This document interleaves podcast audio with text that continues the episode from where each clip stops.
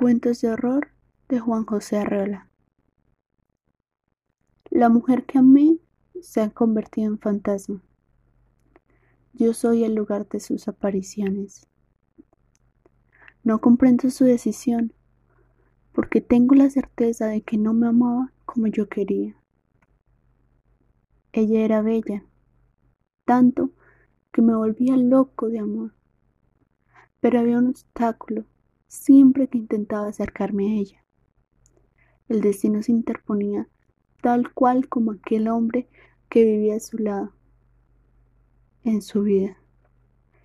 Debía deshacerme de él si quería que estuviéramos juntos, o quizá matarla a ella y que su alma me perteneciera. Y realmente así lo hice. Fue una tarea bastante larga, la verdad esperaba que fuera algo sencillo, pues me sentía preparado para hacerlo, desde que maté a mis padres. Pero tenía miedo, no de que me descubrieran, de que me dejaran preso o que me mataran. Era miedo a no lograr que ella se quedara conmigo y morirme por escasez de amor. Debía tenerla conmigo, escuchar su voz, sentir su cuerpo y oler cada parte de su pelo. La deseaba tanto que cada día que pasaba se hacía más desesperante y en las noches me repetía, si no es mía, no será de nadie.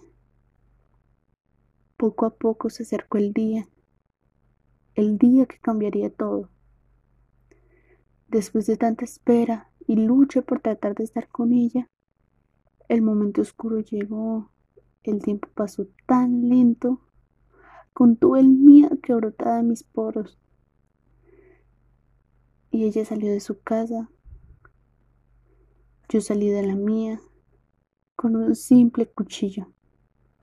Traté de disimular, pues, mi angustia, la angustia que sentía de hacer algo tan grande. Pero era algo muy obvio. Durante un tiempo batallé para alcanzarla, pero fue imposible.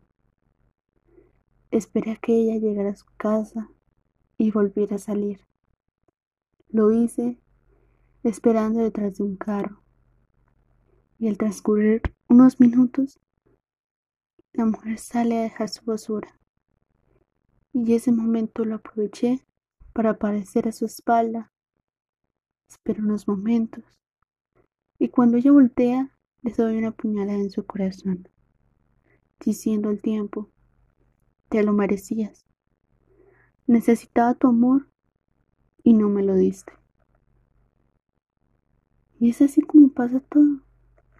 Y mucho tiempo después, ese fantasma, aquella mujer, abarcó mi cuerpo y susurrando en mi mente me responde, así como me mataste, lo haré, pero quiero que mueras en vida. Fin.